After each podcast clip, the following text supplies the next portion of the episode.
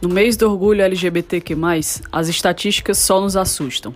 Segundo órgãos de direitos humanos internacionais, no Brasil morrem mais LGBTs do que em 13 países onde isso ainda é considerado crime.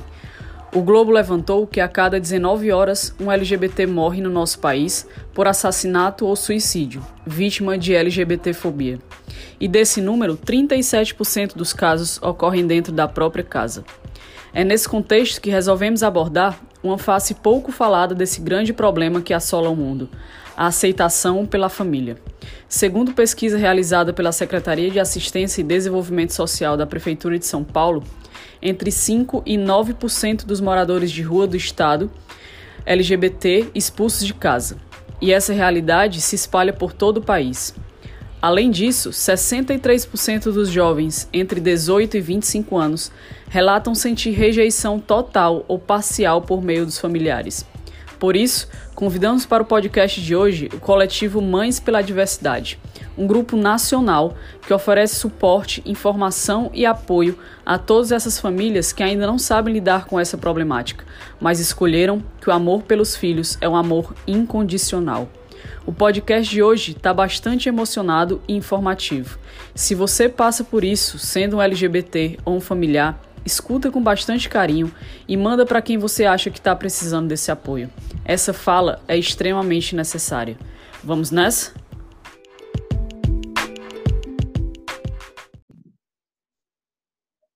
Show! Olá, mulherada, tudo bem? Estamos aqui para mais um episódio do Grita Mulher e esse episódio para mim tem um gostinho muito especial. O mês de junho é o mês do orgulho LGBT e eu me incluo nessa minoria. Vocês já escutaram a minha história, já escutaram toda a história com a minha mãe, ela falando de todo o processo doloroso que a gente passou e como a gente, o Grita Mulher especificamente para as mulheres, nada mais justo do que a gente comemorar o mês do orgulho LGBT com duas mães maravilhosas que vão contar um pouquinho da história delas e principalmente vão contar a história de um projeto que tem aqui em Fortaleza, que chama Mães pela Diversidade. Um, aqui também, né? Tem outros estados, mas aqui também tem um núcleo que chama Mãe, Mães pela Diversidade, que são mães que militam pelos seus filhos, protegem o filho dela e dos outros, e elas vão contar um pouquinho da história delas. A gente está aqui com a Evelise e com a Fernanda. As duas, como elas me falaram, estão no grupo desde a primeira reunião e vão contar um pouquinho da história do grupo e da história pessoal delas. Vamos começar com a Evelise. Evelise, eu queria que você contasse primeiro um pouquinho da história do grupo, né? De como é que ele surgiu, como é que foi a ideia. Boa tarde, gente. É um prazer, adorei o convite, obrigada mesmo a primeira vez que eu participo disso. É, o Grupo Mães pela Diversidade é nacional e aqui no estado, oficialmente, estamos há dois anos e alguns meses. A primeira reunião foi em janeiro de 2018. Eu e Fernanda, a gente se conheceu na primeira reunião, foi bem marcante nas nossas vidas. Eu acho que a vida da gente tem um marco, assim, antes do, de ser mãe pela diversidade e depois, antes de ser do grupo, né? Porque mãe pela diversidade a gente é desde que nossos filhos nasceram, nossos filhos maravilhosos. Sim. Então, eu encontrei a página no Facebook, Mães pela Diversidade, mandei uma mensagem. Na época demorou a ser respondida e me perguntaram de onde eu era, eu disse que era do Ceará e a coordenadora nacional, que é em São Paulo, pediu para iniciar um grupo aqui. Eu relutei um pouco por, porque eu não sou da capital e eu não conhecia ninguém, tinha acabado de chegar e não tinha é, experiência com militância nem nada. Mas aqui estamos hoje. A primeira reunião foi um sucesso. Eu acho que estava todo mundo muito empolgado em, com essa nova ideia de mães de LGBTs unidas numa luta tão bonita, né? É, é muito respeitável, muito nobre. É, você vê famílias lutando pelos seus filhos. Então, tem um peso na sociedade. Ainda bem que tem, para os nossos filhos serem ouvidos. E, e, foi linda a primeira reunião, Fernanda vai completar, foi muito emocionante. Eu, eu vi pessoas militantes de longas décadas chorando em ver que, que essa iniciativa surgiu e estamos até hoje aí. A gente só cresce, o grupo só se fortalece. a cada dia, é, cada mês, cada semana a gente ganha uma mãe nova. Nós temos quase 70 famílias no grupo. É, e estamos aí lutando pela garantia dos direitos dos nossos filhos, né? E não só dos nossos de sangue, mas por toda a comunidade LGBT. E estamos em quase todos os estados brasileiros. Que legal. E Fernanda, como foi que você chegou à primeira reunião? Como é que você soube? Como é que você chegou lá? Bom, vamos lá. É, a minha história, assim, primeiro que eu já era militante da causa LGBT, porque além de ser mãe de uma LGBT, é, eu sou lésbica, né? Então eu já estava na, na cena, assim, da militância no estado do Ceará, já já fazia os trabalhos mesmo, o movimento e tal. E aí foi exatamente numa feira de empreendedorismo LGBT, um, um amigo, um psicólogo, é, da, amigo da minha ex-companheira, aí falou assim, nossa, vai ter o Mães pela Diversidade, a mãe, a coordenadora que estava precisando entrar em contato, e nesse dia eu comentei, foi até na Praça do Ferreira, que a minha filha era bissexual. E aí ele falou, nossa, você deveria entrar para Mães pela Diversidade, eu vou te dar o contato da Evelise, que é a coordenadora. E eu fiquei muito empolgada, porque é de suma importância, é de um peso, né? é de uma sensibilidade, é de uma fortaleza essas mulheres. Nós, né, lógico, quando entramos assim em alguma ação, quando a gente representa essas mães e acolhe esses filhos. Então é muito lindo. E aí eu entrei em contato com a Evelise. Como eu conhecia muita gente, aí a Evelise vai lembrar a gente ela, Fernando, tu fazer um grupo de zap? Um grupo, eu, vamos fazer, eu vou chamar um monte de gente que eu conheço, falar com as minhas amigas, ver se as mães querem entrar, enfim. E aí Sim. foi entrando, é, e a Evelise também com os contatos, até que veio a primeira reunião e foi a coisa mais linda, né? Assim, Evelise, é, eu só tenho a parabenizar porque ela foi de uma coragem, entendeu? Uma iniciativa e hoje está esse mundão de mães, esse, eu digo que é o batalhão do amor, né? É um batalhão do amor, ninguém nem se meta, que a gente vai lá, mesmo. E é para ter mesmo é respeito, porque eu luto por respeito, sempre lutei. Eu também sou advogada, e, enfim, a gente está junto por amor. Eu digo assim, a gente até fez uma, fra... uma faixa, lembra, Velise, que era Dá licença, a gente vai passar com o nosso amor. A gente falou, decidiu assim. Não, a gente não vai pedir licença. A gente está passando com o nosso amor. Sai da Quem frente. quiser que saia do meio. Isso, né? Porque tinha uma frase inicial do movimento é. mesmo, que era dá licença, eu quero passar com o meu amor. E aí eu falei, gente, não é, eu quero, nós vamos passar. A gente vai passar por amor e com amor. E é isso que a gente tem. Evelise, muito obrigada por ter me colocado nisso. Eu tenho muito orgulho, assim, quando eu faço live, apresentação. É uma das primeiras coisas que eu digo, assim, eu sou membro do Mães pela Diversidade. Sabe? Eu, eu tenho muito orgulho disso. Às vezes eu fico um pouco ausente, é porque eu tenho outras questões, né? Até o trabalho e tal é, ou alguma coisa a nível pessoal atrapalha assim, mas é uma das coisas que eu tenho muito orgulho na minha vida, um de ser lésbica, a segunda de participar Mães pela Diversidade e lutar com elas. É isso. Legal.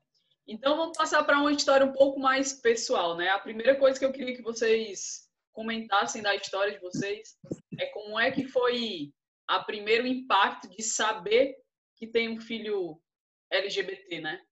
Como é que foi esse, esse primeiro contato? Como foi que vocês descobriram ou como foi que eles contaram? Pode começar pela Evelise. Como é que foi isso para você? Ainda mais vindo do interior, que já é uma coisa mais difícil ainda, né? É sim. Bem, é, no meu caso, eu acho que a mãe sempre sabe. Sempre sabe que seu filho, sua filha é, eu acho que a gente não rotula criança, né? Aí assim, não sei, é, mas sabe. No fundo, a gente sabe e fica. No meu caso, eu fiquei aguardando que o meu falasse alguma coisa e ele não falava. não falava, e como eu, eu tive ele muito jovem e sozinha, é, eu engravidei aos 18 e no interior, então a gente passou por muita coisa junto, então a gente meio que cresceu juntos. Hum, e na época que ele já estava adolescente, eu já estava casada e nós morávamos aqui em Fortaleza nessa época. Foi uma época que eu morei aqui. E eu ficava assim com aquela vontade que ele me falasse alguma coisa. Mas também nunca pressionei para nada. Nunca perguntei se namorava, nunca perguntei para namoradinha, namoradinha, nada. Porque eu acho que a vida particular dos meus filhos, eu tenho dois filhos, eu acho que é deles, sabe? E quem eles escolhem para namorar também é questão deles sabe? Só me interessa se é gente boa e se gosta deles. Eu nunca me meti nisso, nem nunca fiquei analisando com quem meu filho gostaria de se relacionar ser uma mulher. Isso nunca ficou passando pela minha cabeça. E o Yuri acabou fazendo vestibular e decidiu fazer fora do estado, foi fazer em São Paulo, se formou lá, já está trabalhando. E uma das minhas viagens para lá, eu já querendo muito saber dessa parte da vida dele, que ele ainda não dividia comigo e dividia todas as outras coisas. Uhum. E então eu, eu abordei na, no nosso caso foi eu que abordei e muito muito tranquilamente, muito do jeito que a gente sempre conversava. Eu olhei para ele e eu disse: Você não vai me contar nada desses boys que você pega, que eu tenho certeza que você pega muitos boys. não, não vem me enganar. Aí ele deu uma risada, a gente estava caminhando né? E, ele disse assim: mulher, tu quer saber dos boys? Eu digo: quero saber, sim, porque você me conta todas as outras coisas, eu sei tudo da sua vida, a gente divide tudo, você sabe da minha, eu sei da sua, a gente tem uma relação muito aberta, tá faltando essa parte, eu quero saber. E pronto, de lá para cá, tudo, eu sei tudo, eu sou assim, bem mãe de viado mesmo, sabe? Eu sou aquelas assim, de, de festa, que faz festa gay, que vai dançar na boate, que faz festa surpresa bem viado é, que vai Adoro! vai comprar uma roupinha e diz, filha, essa roupa, né? Então, assim, o filho me dá aquelas coisas assim que ele, ele sabe melhor do que eu escolher, eu não sei. Uhum. Então, assim, tem essas coisas maravilhosas também, mas falando assim, bem sério mesmo, é, eu, que eu, o que eu teria para dizer, que hoje eu pensei muito nessa, nessa pergunta, e eu acho que eu sempre eu, eu digo alguma coisa diferente, eu acho que ser mãe de LGBT é uma sorte. É uma sorte. É uma sorte. Hoje eu pensei nisso, eu, eu tive, eu tive essa, muito essa certeza, eu acho que foi a palavra melhor que eu achei para dizer. É, hoje eu, eu, eu vejo que é uma sorte. É uma sorte porque a gente descobre um mundo diverso. A gente sai dessa bolha, dessa bolha pequena que, a, que, que não combina com a gente. A gente não nasceu para estar tá em bolha, não nasceu para estar tá em armário. A gente nasceu para aprender, para acolher, para evoluir, sabe? E ser mãe de LGBT me trouxe até aqui. Eu nem sei como eu era antes, eu nem lembro mais como eu era antes, de ser uma mãe pela diversidade, de conhecer todas essas mulheres, todas essas histórias, de acolher todos esses filhos e filhas LGBTs que nos abraçam, que choram no nosso ombro, que abrem o coração e contam tudo pra gente, sabe? É, é, é uma confiança é uma confiança que a gente passa, é uma responsabilidade muito grande ser homem pela diversidade, porque a gente chega num lugar, a gente é respeitada, a gente é querida, é admirada, é, é necessária a nossa presença. E, e, e, no início eu não, eu não, imaginava a dimensão de tudo isso. Eu acho que quando a gente inicia, é, eu acho que uma mãe quando entra no grupo, ela também não, ela não tem essa dimensão do, do, do, que, do alcance do poder, da importância que a gente tem só em amar nossos filhos. Eu achava estranho em ser parabenizada apenas por amar meu filho. Eu achava esquisito. Eu digo, gente, mas é tão natural. Nós somos famílias iguais a todas as outras. Nós temos problemas iguais às outras, nós nos amamos iguais às outras, nós crescemos, nós é, nos respeitamos. Né? Ninguém é alienígena, não. Nós somos famílias iguais a todos. E nossos filhos também vão compor famílias maravilhosas. Então, assim, eu achava muito estranho as pessoas chorarem quando eu fazia uma fala. Eu dizia, mas por quê? Se eu estou aqui só dizendo que amo meu filho, né? Mas a, a, gente acaba entendendo o poder disso. É porque ainda falta muito, ainda falta muito para as famílias entenderem, ainda falta muito para a sociedade entender. Então é necessário que a gente fale, é necessário que a gente exista, é necessário que a gente esteja junto, sempre falando, sempre botando a cara no sol, sempre falando nas redes, sempre fazendo essas lives, podcasts. É necessário demais. Infelizmente, ainda vai ser por muito tempo. E uhum. enquanto precisar, a gente vai estar tá desse jeito que a gente está. Todo dia a gente fica mais forte ainda, né? Não, Fernanda?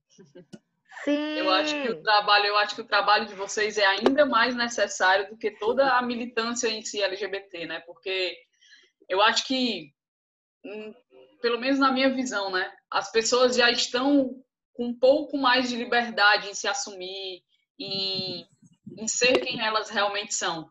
Mas Sim. isso ainda não é proporcional à aceitação, né? Não. O fato de eu me assumir não quer dizer que eu vou ser aceita.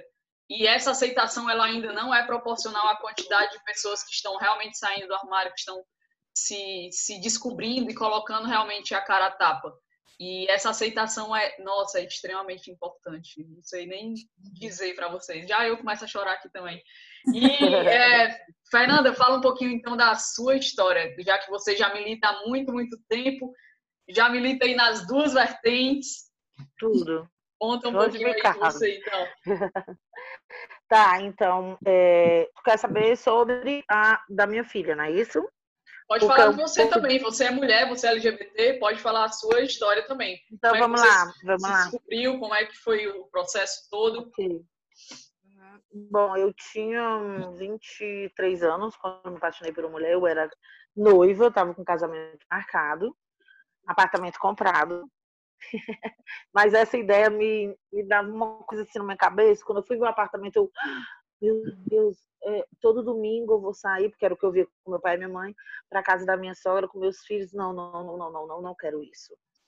E aí o meu noivo fez uma viagem e eu amei, porque eu tinha acabado de entrar na, na faculdade. É, quer dizer, há um tempo e eu conheci uma, uma menina lésbica e a gente ficou muito, muito amiga. E aí eu comecei a perceber que tinha coisas estranhas e que eu queria muito participar. Era uma boizinha linda, que é minha amiga até hoje, são 32 anos de amizade. E a gente come... eu comecei a querer sair para esse mundo, né? Me sentia super atraída por algumas pessoas, mas era noiva. Aí o cara foi, eu sei que eu me apaixonei perdidamente, casei, fiquei seis anos, me assumi, acabei noivado, foi um escândalo. E desde então, desde meus 23 anos, eu venho tendo é, relações com mulheres. Então, eu sou uma lésbica assumida desde os 23. Quando eu contei meu pai, ao meu pai, eu contei no meu primeiro divórcio. Eu já me divorciei quatro vezes. E no primeiro, ele ia na minha casa e tudo. Aí no primeiro foi que eu, quando eu me separei, né? Seis anos eu voltando para casa, meus pais são separados, mas eles são amigos. Inclusive, ele tá aqui, veio almoçar aqui hoje. Com a minha Quando mãe. Você minha separou mãe, da primeira mulher, é isso? É, ele já ia lá, passava o Natal lá, uhum. mas a gente nunca falava que eu era lésbica. Uhum. Mas aí quando saiu, eu disse, pai, eu preciso te contar uma coisa. Me lembro, a gente foi pro shopping, morremos tomar chopp, eu e ele, porque a nossa diferença é de 20 anos. E aí ele falou, fala baixo, fala baixo. Aí ele, Nananda, quer que eu te diga uma coisa? Vai ser feliz. Agora assim, não deixa ninguém pisar em você, viu? Nem homem, nem mulher. Olha, muito fofinho. Aí Pronto, eu fui viver minha vida, casei mais três vezes, né? Tô divorciada agora, né, Feliz? Desisto! E aí, né? Aí é o quê? A minha filha, 19. E, assim, eles são filhos gerados do coração, porque eu sou a mãe nanã deles, não foram gerados biologicamente. Na verdade, eles são filhos de uma irmã que também é lésbica, e ao, quando teve o George e a Camila, eles, ela deixou comigo a minha mãe, que nessa época eu estava morando em casa, e eu assumi essa maternidade. A gente chama de múltipla maternidade, eles têm uma, várias mães. Mas eu sou a mãe nanã, eu que chego junto para tudo, vou para colégio, vou para hospital. Hoje um tem 21 e ela tem 19. Uma gata, por sinal. E uma mulher muito forte, né? Aí aos 16 anos, estava dirigindo. Eu estava em algum casamento, eu vou e volto para casa. Hoje eu moro aqui, mas ela não mora porque ela já casou com a gata dela. E aí, com 16 anos, ela, eu estava dirigindo, ela falou assim: Mãe Nanã, eu tô apaixonada por uma mulher. Meu Deus, eu quase. Eu me lembro, era ali em frente a, a IFC, na 3 de maio. Sabe, eu tomei um susto quando ela me falou. Aí eu parei assim, não eu, pera, Kikita, como assim que eu o apelido dela é Kikita? Kikita, como assim? Ela, não, ainda não. Eu tô apaixonada por uma mulher. Ela sempre foi muito corajosa, né? Eu, dizem que ela fala muito parecido comigo. Aí eu, Camila! Aí ela, sim, que é que tem eu? Mas tá tudo bem contigo? Aí, gente, eu cometi meu primeiro ato de lesbofobia contra minha filha. Eu falei, por favor, não conta nada pra tua avó, pelo amor de Deus. Porque teve uma carga terrível, porque eu carreguei meio que a culpa, viu? Ela era de menor. Então eu dizia assim, Kikita, pelo amor de Deus, não fala lá em casa, não fala. Ela aguentou um ano. E eu estava no shopping quando minha mãe liga e querendo conversar comigo. Eu, meu Deus. Aí ela falou para mim, eu contei tudo. Eu contei tudo. Camila, eu te pedi só com 18, quer dizer, é uma das grandes dos grandes erros da família, né? É a gente pedir que essas crianças, as nossas crianças, e hoje eu falo isso, né? Por favor, sejam LGBT só aos 18. Gente, não existe isso. Se é uma criança um adolescente LGBT, ele tem que vivenciar essas experiências. Né? E eu vi esse erro, eu fiquei com tanta vergonha, meu Deus. Tanta vergonha que aí eu saí para briga por ela, levei ela para minha casa, disse fica que ela é isso aí, ela vai ser feliz do jeito que ela quiser. Né? Ficaram meio de mal, ela, ela é assim porque você apoiou, ela tá, tá bom, ela é, vai ser ótima, ela vai ser feliz. Mas e aí acabou que ela teve esse relacionamento e depois acabou, aí se relacionou com o rapaz, porque ela é bissexual, né? Ela é o B, que eu digo que não é de biscoito, não é de gente que tem dúvida, ela é, a minha filha é bissexual. E hoje ela ficou noiva, era um namoro de dois anos, né? e depois acabou, e agora ela encontrou um grande amor, que já está um ano, vai fazer um ano em agosto, já moram juntas. A Evelise conhece ela, né? Porque ela me acompanhava em tudo, a gata me acompanhava em tudo. E, enfim, hoje super tranquilo, tá? E meu pai mesmo perguntou por ela, a família agora já aceita. Então, assim, eu sei que eu tenho um papel muito importante nisso, né? Uhum. Porque eu disse, ela vai sim, ela tem que ser feliz, o importante é ser feliz.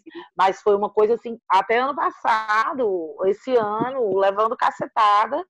E eu disse, eu tô sofrendo lesbofobia dentro da minha casa aos 52 anos, mas eu tô encarando que é por ela, entendeu? E aí a gente hoje está com uma relação maravilhosa. Eu que morro de ciúme dela, morro de saudade. Mas está tudo tranquilo por aqui. Mas deu meio que um medo. Agora, sim, o grande lance com a Camila mesmo foi dentro do colégio, porque aí também foi muito grave para mim. E, e, eu ainda não participava do Mães pela Diversidade. Eu acredito que eu não participava, não sei. A Roberta, que era. Essa história. Tu soube, né? Eu contei. Eu lembro, foi. Me, me ligaram, né, do colégio, dizendo, porque ela começou a dar uns beijinhos lá no colégio. E a Camila sempre disse que tem que ser livre, ela tem esse discurso mesmo todo de mulher empoderadíssima, de uhum. ser humano que luta pela humanidade e tal e era no colégio aqui, no Medalha Milagrosa. E aí. Me, isso. Aí me ligaram, à tarde eu estava no escritório, me ligaram, olha, é, aqui é do colégio. Aí eu já fiquei assim, vixe, será que aconteceu alguma coisa com a Camila? Era o oitavo, oitava série. Ela era bem mais, mais jovem, antes mesmo dela se assumir, né? Aí eu peguei e disse assim, eu acho que foi depois isso, foi. Mas ela era novinha. Aí eu peguei e falei, Diga, ela disse, não, a senhora já está sabendo do quê? A sua filha, ela namora com mulher. Aí eu, ah, meu Deus, pensava que tinha acontecido alguma coisa com ela. O que é que tem? Ela fez alguma coisa errada? Não, ela vai ser suspensa. Olha, ela não vai poder fazer prova, ela vai direto para recuperação. Eu, o quê? Amanhã, às sete da manhã, estarei aí. Aí a Camila, que é muito atrevida, né? Escorpiana danadíssima, e ficou. Eu não disse, minha mãe não vai brigar comigo. Eu ouvi ela treinadora. Eu falei. Maravilhosa. Ela é maravilhosa, totalmente maravilhosa. E assim, é motivo de orgulho. Aí eu fui lá, e a minha esposa, na época, ela era a advogada do Centro de Referência Naina Dutra. Olha com quem esse colégio se meteu. Se meteu. A cometer lesbofobia, que é a filha do Roberto, que hoje Roberto é um homem trans, né? Enfim, e aí a gente foi para cima desse colégio com gosto de gás. E Camila realmente ficou na coordenação como uma doente. Quando eu cheguei, aquilo me. Eles queriam que ela nem fizesse prova, que ela fosse direto para a recuperação e não visse mais a turma. Era como se ela fosse doente e contaminasse a turma. Nossa. E aí, na hora que eu cheguei, ela estava sentadinha na coordenação, porque ela morava aqui com a minha mãe e eu morava com o Roberto na época. Eu peguei ela pelo braço, eu onde é a sua sala? Aí ela ali, ela já sabe que quando eu fico com raiva eu sou muito escandalosa. Aí eu, entra, Camila. Onde é a sua, a sua cadeira? Ela ali, eu, senta, Camila, acordei, a mocinha do estava entregando, que não tinha nada a ver a prova, era fiscal. Não tem que esperar, não, ela vai entrar agora. A sala inteira parada. Aí a coordenadora chegou, eu desci, saí da sala, ela já ficou fazendo a prova. E aí eu soltei o verbo, mas de uma forma tranquila, mas colocando toda a gravidade da situação. Né, porque era como se a minha filha fosse doente. A namoradinha dela na época foi fazer a prova à tarde, eu não admiti de jeito nenhum. E ela fez aula, fez a prova, terminou, mas ela não quis mais ficar no medalha e foi para o Adalto Bezerra e ela se achou, né? O Adalto Bezerra, ela lá participou dos movimentos e só cresceu mesmo como, como mulher, como gente. É isso. Bom, foi susto e agora é uma maravilha. Eu tenho muito orgulho, a gente divide muita coisa. Ela é um, a minha melhor amiga, minha grande amiga, companheira. Às vezes ela é minha mãe e a gente toca esse papel. Ela é linda, você a, a Evelise conhece. É isso. A história, a história de vocês foi relativamente tranquila, né? O que não é o comum, mas eu imagino que vocês devem ter contato com bastante histórias que não, são, não foram tão tranquilas assim. E aí eu queria saber como, como grupo, né? O que que o que que acontece nesse grupo? Como é que vocês dão esse suporte para essas mães? Qual o tipo de histórias que vocês mais costumam ouvir? Como é que essas mães chegam até vocês? Pronto. É, as mães chegam até nós de diversas formas. Elas acabam encontrando ou pelas redes, ou os filhos pedem, ou outra mãe tem uma amiga que é e vai falar, né, que o grupo existe.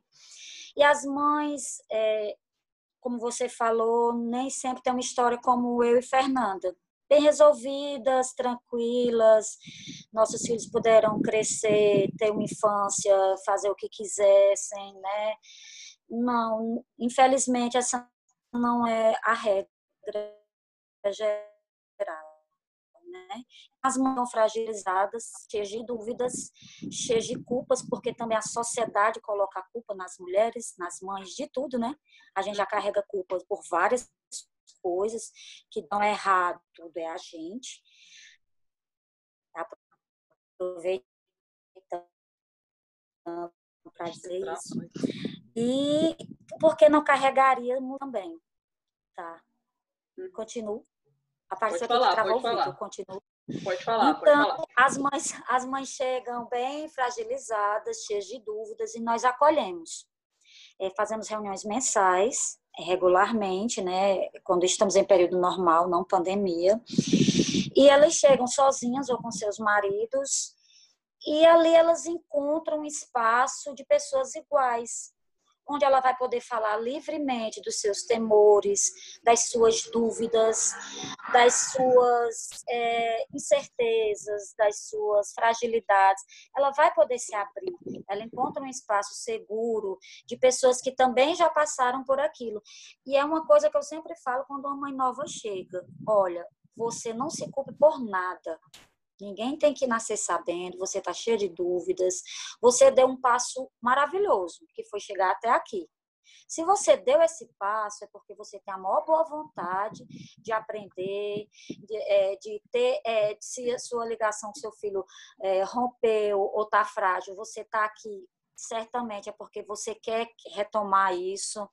Então, se a mãe procura o nosso grupo, ela já está dando um passo enorme. Então, a gente valoriza muito isso. A gente não julga, a gente não ensina nada. É apenas uma conversa, um acolhimento, e ali ela se sente em casa. E é lindo o depoimento de uma mãe quando ela diz assim: Eu não sabia que isso aqui existia, eu não sabia que tinha mães iguais a mim. E eu sempre falo assim: Olha, é, você está vendo essa mãe aqui, X? Super empoderada, maravilhosa, já tomando de conta de uma reunião, já fazendo uma fala. Ela era igual a você quando ela entrou aqui. Ela era igual a você, cheia de dúvidas, ela chorava, ela nem sabia como chamar o filho ou a filha. E hoje ela está assim. Então, é um exemplo, são coisas práticas, isso é um incentivo. E quando é necessário também, a mãe chegar até nós, a gente vai até as mães também se o filho nos levar, marcar um encontro, se a mãe não quer, não quer participar, não quer aparecer, mas quer conversar com a gente, a gente vai, tem to, total disposição para isso, né? A gente faz todo um acolhimento e a gente acolhe filhos também porque nas, nas reuniões abertas os filhos vão. E, e, é muito bacana essa troca, porque a gente aprende com eles, eles aprendem com a gente também, para entender como é o lado da mãe, como é o lado do pai. Aí nós temos pais também, viu, Bia, no grupo. Só para. Pois é, só para constar. É, a gente comemora quando tem pais, porque é, não são muitos. Né? Então, quando entra um pai novo, a gente comemora bastante, a gente valoriza isso, porque é importante. Quanto mais pessoas do núcleo familiar estiverem ao lado do filho, melhor. Né? Com certeza. E hoje vocês estão com em média de quantas mães? Essas reuniões elas são fixas? As pessoas continuam indo ou elas são esporádicas? Elas são mensais. mensais. Nós não temos sede própria, mas nós temos parceiros, né? Uhum. Um pouco antes da pandemia começar, a gente tinha fechado uma parceria para ter atendimento semanal no Janaína Dutra. A gente ganhou uma sala para uma vez na semana é, a gente ia passar o dia lá atendendo, sabe? Nossa, estávamos comemorando super empolgados, porque a gente, a gente já tem um lugar para dizer. Onde é que a gente. A gente ouve muito essa pergunta onde eu encontro vocês pessoalmente, né? Aí a gente sempre responde, ah, a gente tem reuniões mensais que mudam de lugar e a gente anuncia nas redes. Mas como vai ser bom dizer? A gente atende toda sexta, do horário tal, horário tal, no centro de referência Janaína Dutra sabe? Isso, isso vai ser muito bom quando essa pandemia passar. Você tem um lugar para atendimento e a gente vai atender mães, pais, filhos, parentes, quem quiser estar lá para conversar, parceiros para saber como ajuda, uhum. né? Então, assim, a gente está sempre ali, disposto. A gente atende telefonema, de todo jeito que chega até a gente, a gente está disposto a ajudar. A gente tem parceiros para indicar se a pessoa tem um problema jurídico, se a pessoa tem, precisa de um atendimento terapêutico. A gente também dá esse tipo de orientação, né, Fernanda? A gente tem parceiros para isso. Exatamente. Fernanda, se quiser falar alguma coisa, fica à vontade também. Tá, eu só queria ressaltar é, desses, dessa questão da mulher, né? Nessa sociedade é, totalmente machista, é, a gente vê que muitas, muitas famílias já houve divórcio e o que a gente vê, mais vê, é que a mãe, a mulher fica com os filhos e as filhas. E aí, quando surge essa questão da, da pessoa, de um dos filhos ou filhas, serem é, lésbica, gay, e tal, é um problema gigantesco, principalmente porque existe a culpabilização. Inclusive, juridicamente eu já vi isso, entendeu? De argumentar que aconteceu isso, e óbvio, você tem que dar um stop dar uma aulinha para o pai que está reclamando que o filho é isso, porque a mãe é irresponsável, argumentar. E, então, assim, é como se fosse um grande problema, entendeu? Então, existe essa culpabilização da mulher, ó, oh, tá aí, tu é tão irresponsável que meu filho virou gay, que meu filho é, que a minha filha é sapatão. Tem essa história também. A mulher leva a tal da culpa, que não é culpa nenhuma, meu Deus. Se ela facilitou isso, que maravilha, né? Que possibilitou que alguém seja o que realmente é e viva. Mas tem essa questão. Uma outra questão da, da questão da sensibilidade dessas mães, né, familiares, é que são muito massacradas, entendeu? A sociedade também, além de ter o macho que sai, o pai que abandona, que aborta o pai, porque o homem aborta, né? Mas só quem leva a culpa é a mulher. Então, é, tem esse dedo todo voltado para ela. Né? Não criou bem, tá aí. Não fez isso, tá aí. E aí, né, Velise, eu vi, e tem ainda a questão da religiosidade, né, da espiritualidade, da questão da igreja. Então, eu vi um dos, dos depoimentos que mais me, me chamou a atenção, inclusive, foi nessa linda e primeira reunião que eu participei, conheci mães, né, e conheci a Evelise. Era uma mãe muito religiosa. Se eu não me engano, Evelise me corrija, ela é, evangélica. ela é evangélica. Olha, eu, essa foi incrível.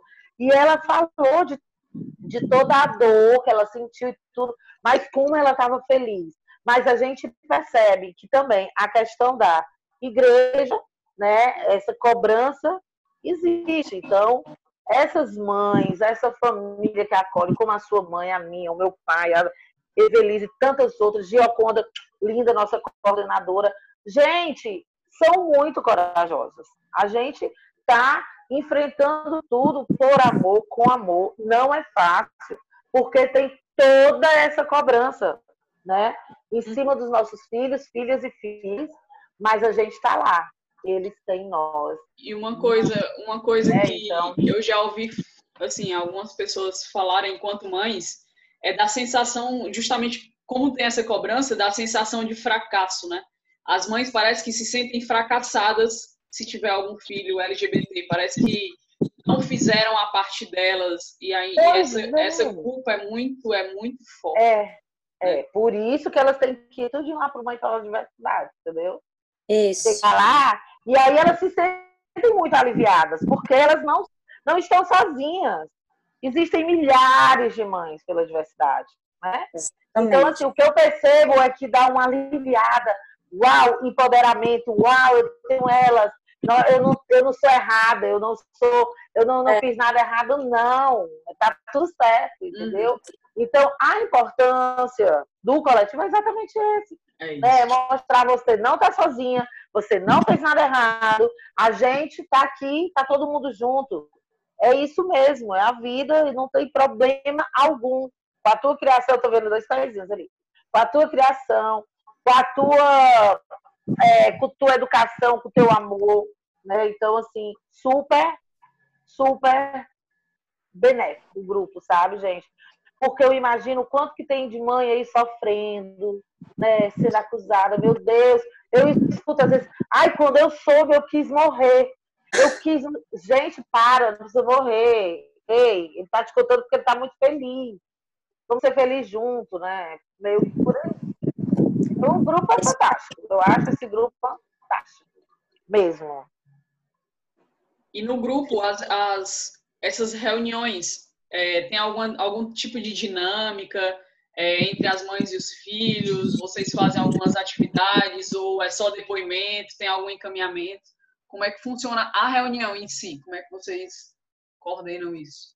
Pronto, a gente faz, é, a gente vai um pouco antes para fazer uma reunião interna, para deliberar sobre assuntos que a gente tem que encaminhar, né, de atividades, questões internas. E depois a gente abre para os filhos e é questão de depoimento mesmo, cada um dá seu depoimento.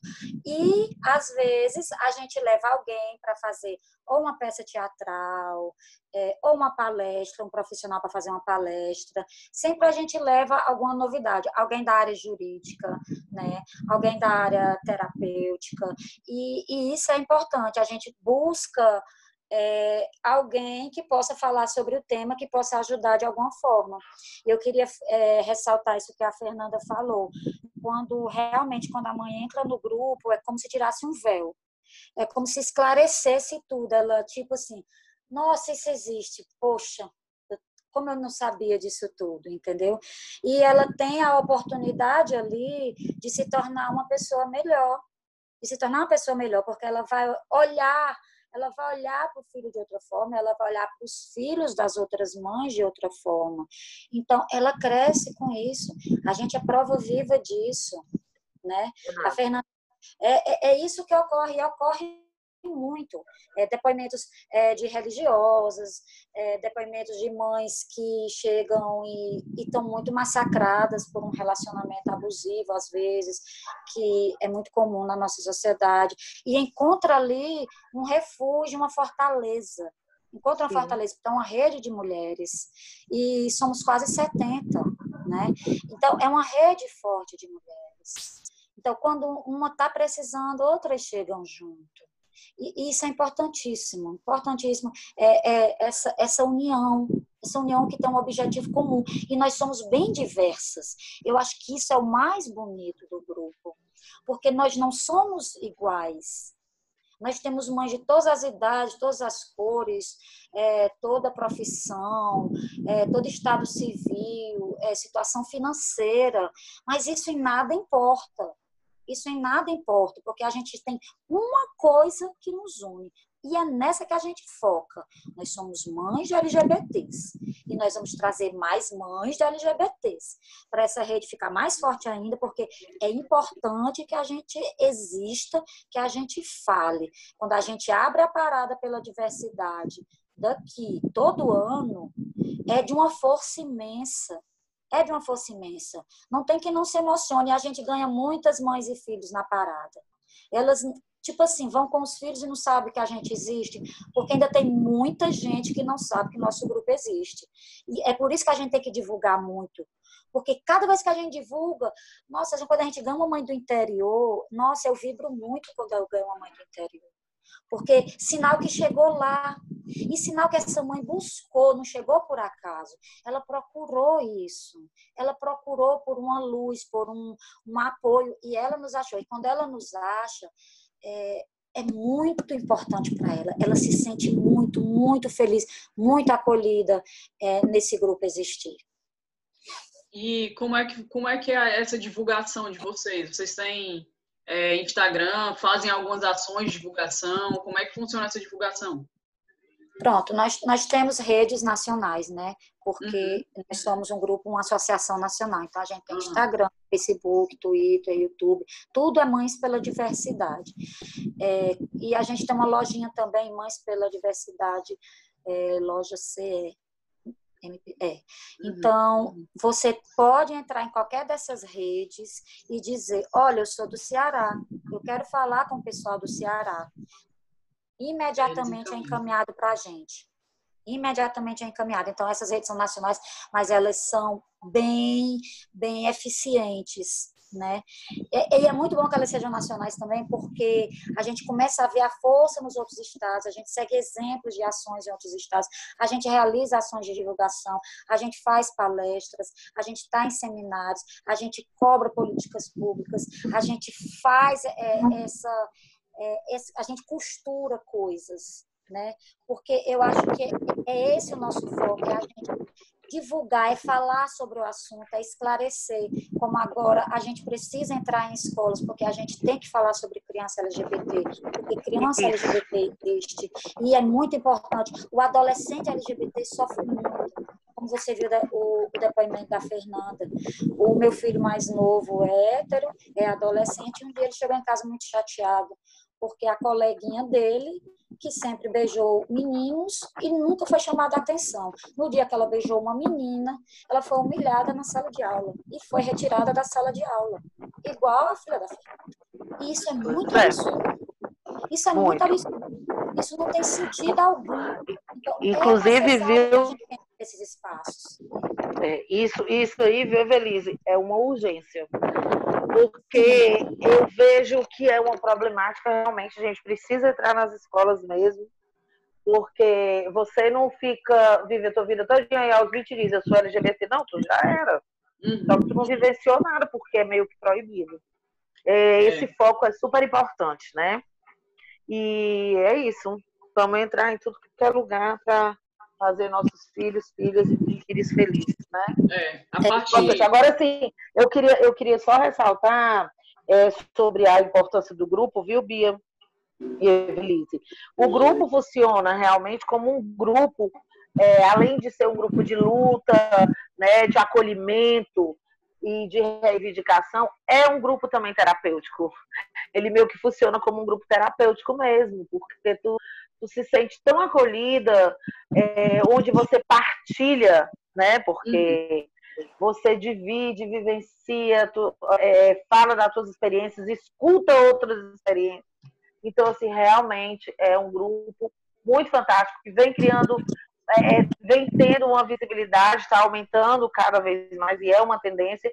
Inclusive, ressaltar, né, Velise, que as duas últimas paradas, a gente, o Mães pela Diversidade, abriu a, a parada né, da Isso. diversidade aqui em Fortaleza. E foi lindo. Acho que foram as duas, lindo, maravilhoso. Né? Então, a gente vai na frente e é muito importante, muito importante, porque as pessoas se identificam, e aí eu acho que logo depois da parada, muita procura, né, pelo Mães, e é isso. Eu é, só tenho eu que espero, dar parabéns e agradecer. Eu espero que, que realmente esse grupo, assim, é, falando agora com propriedade, né, é, na minha casa não foi nada tranquilo, né, na verdade, minha mãe descobriu de mim, eu tinha, sei lá, 16 anos mais ou menos, e simplesmente era um assunto abolido na minha casa, né? Era como se nunca tivesse acontecido. Mas, para, paralelo a isso, ela me levou para vários tipos de psicólogos, para padre me benzer. Então, foi porque minha mãe também é uma pessoa extremamente religiosa. Ela é da Igreja Católica, ela é ministra da Eucaristia, e para ela ainda tinha esse outro, esse outro viés, né? Que realmente é um viés muito forte né? Na religião é um negócio ainda que, que a briga eu acho que ainda está começando, né? A briga ainda está começando, a gente ainda precisa é, brigar muito em relação a isso. E a minha mãe era uma pessoa extremamente religiosa desde pequena, sempre, né? Durante sete anos da minha vida, praticamente a gente não falava desse assunto. Né? Era escondido. Eu namorava uma menina, mas ela nunca soube, ela só soube depois que eu terminei, sete anos depois. E e ela também não queria entrar no assunto, meu pai não queria entrar no assunto, então eu sempre digo que eu tinha uma vida paralela durante oito anos da minha vida. Eu tinha duas vidas, eu tinha a vida com a minha família e tinha a vida com a minha namorada e amigos e etc, né? E isso é muito ruim. Nossa, isso é em plena adolescência que você está construindo a sua personalidade. Você não ter esse tipo de apoio, você não ter essa segurança dentro do seu lar, né? É muito, é muito difícil. E, e, esse apoio vem com as mães mesmo. Não tem, tipo assim, eu, eu poderia ter me assumido e falado para ela durante todo esse tempo, porque eu também me omiti, né? Para mim era confortável não falar do assunto. Mas eu poderia ter falado e nem por isso ela ia me aceitar de alguma forma, né? É como ela sempre fala. Na verdade, quando ela descobriu de mim, da minha irmã, porque ela só veio começar a aceitar a gente, aceitar esse processo depois que a minha irmã também se assumiu. E aí ela diz que até ela saber da minha, da minha irmã, o amor dela, mesmo que de mãe, que dizem que é um amor incondicional, o amor dela não era incondicional, né? O amor dela tinha uma condição, que eu fosse hétero, né? E aí, depois que ela começou a pensar sobre isso, sobre esse amor incondicional, foi que as coisas vieram clarear para ela. Porque é isso que as mães passam, né? Parece que o filho sente isso, né? Quando ele vai assumir, parece que o amor que a mãe existia destrói tudo e parece que a partir daquele momento renasce, porque tem que ser um amor todo construído novamente, tem que ser uma relação construída novamente. E aí esse processo é bem é bem lento. Então, nossa, eu agradeço, eu agradeço demais a o grupo de vocês. Como eu disse, a minha mãe já foi pro grupo de vocês e, e hoje em dia ela é mais militante do que nós todas. E sim, eu acho que é muito importante esse grupo de apoio justamente se você saber que não está sozinha, você ter aquele sentimento de pertencer. Eu digo que uma mãe de LGBT, ela acaba se tornando uma minoria também, né? Ela é mãe, mas ela é uma minoria, porque ela é uma mãe peculiar. E aí ela tem que brigar por isso também. Ela também se sente sozinha, ela também se sente isolada, ela também se sente julgada. E como, assim como a gente precisa desse sentimento de pertencer a alguma coisa, né? as mães também precisam desse sentimento de pertencer a algo maior. E, e esse grupo de vocês, eu espero muito que cresça bastante. Obrigada. Espero é. muito eu agradeço muito é. a, a, vocês pelo, pela disponibilidade, por terem vindo falar um pouquinho do projeto e que esse podcast seja escutado e gere muito mais mães ao grupo. Nós que é, agradecemos. Se vocês é quiserem fazer uma, uma fala de encerramento, Fernanda, pode começar, já que você começou. Eu quero. é de suma importância, assim, que, assim, lógico que a gente respeita a fala e o posicionamento da pessoa LGBT de sair ou não, se assumir ou não, mas é muito, muito empoderador você sair do armário.